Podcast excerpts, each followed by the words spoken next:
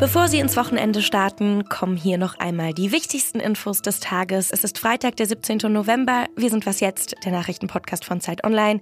Ich bin Hanna Grünewald und wir sprechen darüber, für was der Bund in Zukunft Geld ausgeben will.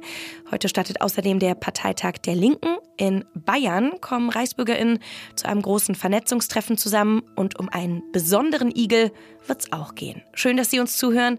Redaktionsschluss für diesen Podcast ist 16 Uhr. Für was der Bund im nächsten Jahr Geld ausgeben wird, das steht jetzt weitestgehend fest. So hört man es zumindest aus Koalitionskreisen.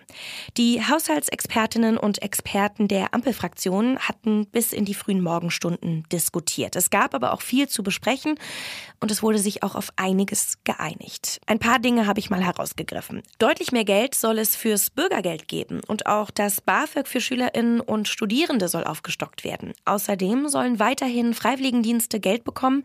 Da wurden eigentlich Kürzungen geplant, die die HaushälterInnen im Bundestag jetzt aber fast vollständig zurückgenommen haben. Mehr Geld soll auch die Long-Covid-Forschung bekommen und es werden bis zu 100 Millionen Euro bereitgestellt, um unter anderem Projekte zu fördern, die sich gegen Antisemitismus stark machen.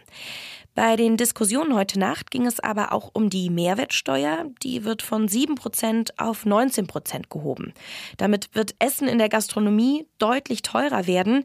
Mehr dazu aber morgen mit meiner Kollegin Lisa Kaspari. Und auch beim Elterngeld hat sich die Ampel geeinigt. Vielleicht erinnern Sie sich, eigentlich war ja geplant, dass besonders wohlhabende Eltern das Elterngeld gestrichen wird. Das hat für ziemlich viel Diskussion gesorgt, auch auf Social Media. Da forderten sehr reiche Eltern auf, eine Petition zu unterschreiben, um die Einkommensgrenze weiterhin oben zu halten. Die können sich jetzt freuen, zumindest ein bisschen, denn die Einkommensgrenze soll jetzt zwar gesenkt werden, aber nicht so stark wie ursprünglich geplant. Auf was genau sich der Haushaltsausschuss geeinigt hat, das hat sich Anne Schade aus dem Arbeitsressort von Zeit Online genauer angeschaut. Hallo Anne. Hallo. Anne, aktuell liegt die Einkommensgrenze für das Elterngeld bei Paaren bei 300.000 Euro zu versteuerndem Einkommen. Wie soll sich das jetzt ändern? Ja, man will diese Einkommensgrenze tatsächlich senken, allerdings nicht so weit wie eigentlich geplant. Ursprünglich war geplant, die auf 150.000 Euro an versteuerndem Einkommen zu senken. Das ist tatsächlich nicht ganz so viel, wenn man zwei Einkommen damit einberechnet. Und jetzt soll sie gesenkt werden, ein bisschen moderater. Zuerst von April an auf 200.000 Euro und dann ein Jahr später auf 175.000 Euro für dieses Doppeleinkommen quasi. Es soll sich ja auch bei der Dauer der Elternzeit etwas ändern. Was genau? Also an der Dauer der Elternzeit soll sich äh, nichts ändern und auch nicht am Elterngeldbezug. Allerdings war das bisher so, dass man, ähm, wenn man wirklich die 14 Monate Elterngeld haben wollte, musste ein Partner für mindestens zwei Monate die Elternzeit nehmen. Und das konnte man dann aber auch zusammennehmen. Und das soll jetzt geändert werden. Also die Partner sollen nicht mehr zwei Monate zusammen Elternzeit nehmen können, wenn sie dieses volle Elterngeld haben wollen, sondern nur noch einen Monat. Und diesen anderen einen Monat muss der jeweils andere Partner alleine sich um das Kind kümmern und auch noch im ersten Lebensjahr des Kindes. Das ist jetzt neu und das soll quasi bewirken, dass die Väter, die ja zumeist diese zwei Monate genommen haben, auch einen Monat alleine mit dem Kind sind und sich alleine um das Kind kümmern müssen. Was bedeutet die Herabsenkung der Einkommensgrenze eigentlich für die Gleichberechtigung von Paaren? Ja, also die Gegner dieser Herabsenkung sagen, damit tut man der Gleichberechtigung keinen Gefallen und die haben auch komplett recht weil man kann davon ausgehen, wenn man kein Elterngeld mehr bekommt, weil man beispielsweise so ein hohes Haushaltseinkommen hat, dass man einfach jetzt nicht mehr berechtigt ist, dass man sich dann ganz genau überlegt, wie man weiter den Lebensstandard finanzieren kann. Und das würde dann bedeuten, dass derjenige, der das höhere Einkommen hat, in der Regel der Mann, weiterarbeitet, während derjenige, der das niedrigere Einkommen hat, eben dann die Elternzeit nimmt und kein Einkommen mehr hat. Insofern tut man da der Gleichberechtigung von Paaren keinen Gefallen. Und wie schätzt du das ein? Also welche Maßnahmen wären stattdessen nötig? Ja, man könnte sich überlegen, ob man beispielsweise das Elterngeld so verteilt, dass die Paare das die Elternzeit gleichberechtigt nehmen müssen. Also wirklich jeder beispielsweise sieben Monate nehmen muss und dass man nur dann den vollen Elterngeldbezug bekommt. Das würde dazu beitragen, dass man sich auch vielleicht im Vorfeld genau überlegt, ähm, wie Einkommen in der Partnerschaft verteilt sind, ähm, ob man beispielsweise in Teilzeit arbeitet oder ob nicht vielleicht sogar beide in Teilzeit arbeiten sollen. Ähm, damit es so ein bisschen gerechter verteilt ist. Danke dir für deine Einschätzung, Anne. Vielen Dank auch. Zum Bundeshaushalt gibt es allerdings noch einige offene Fragen. Und die Union kritisiert ja sogar, dass dieser Haushalt verfassungswidrig sein könnte. Deshalb soll der finale Beschluss über den Etat 2024 erst am kommenden Donnerstag stehen.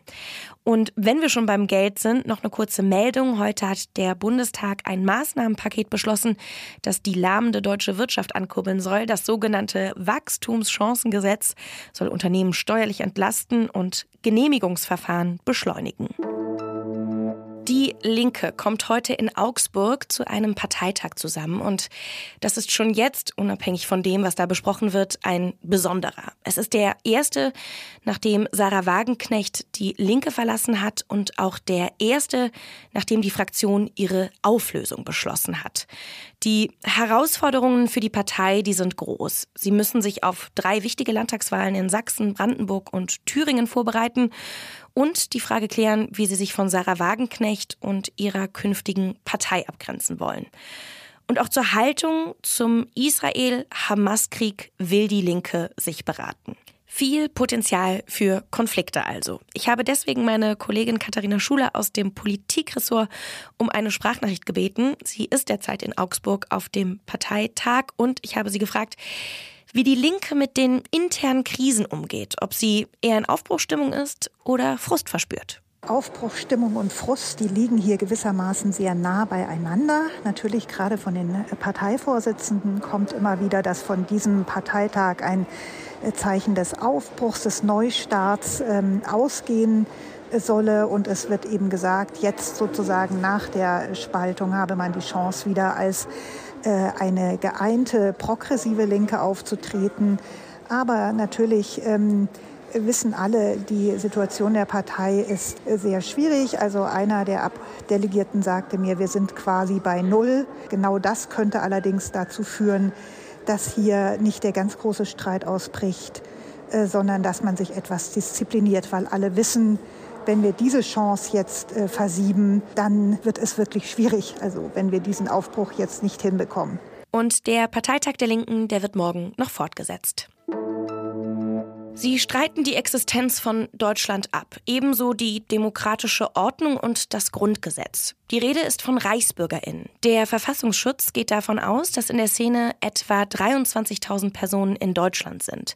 Viele davon in Bayern. Und genau da in Bayern, in der schwäbischen Kleinstadt Wemding, kommen heute laut ARD-Recherchen Reichsbürgerinnen zu einem großen Vernetzungstreffen zusammen. Etwa 100 bis 200 Menschen aus der Szene sollen dabei sein. Die TeilnehmerInnen wollen, und ich hoffe, Sie hören die Anführungszeichen, die ich hier mache, über mögliche Wege ins Deutsche Reich diskutieren. Auf Telegram wurde schon seit Wochen für die Veranstaltung geworben. Teile der Reichsbürger Szene stehen unter Terrorverdacht, etwa die Gruppe um den Prinzen Heinrich Reuß. Der Generalbundesanwalt wirft der Gruppe seit Dezember 2022 vor, als terroristische Vereinigung die bestehende staatliche Ordnung in Deutschland überwinden zu wollen. Was noch?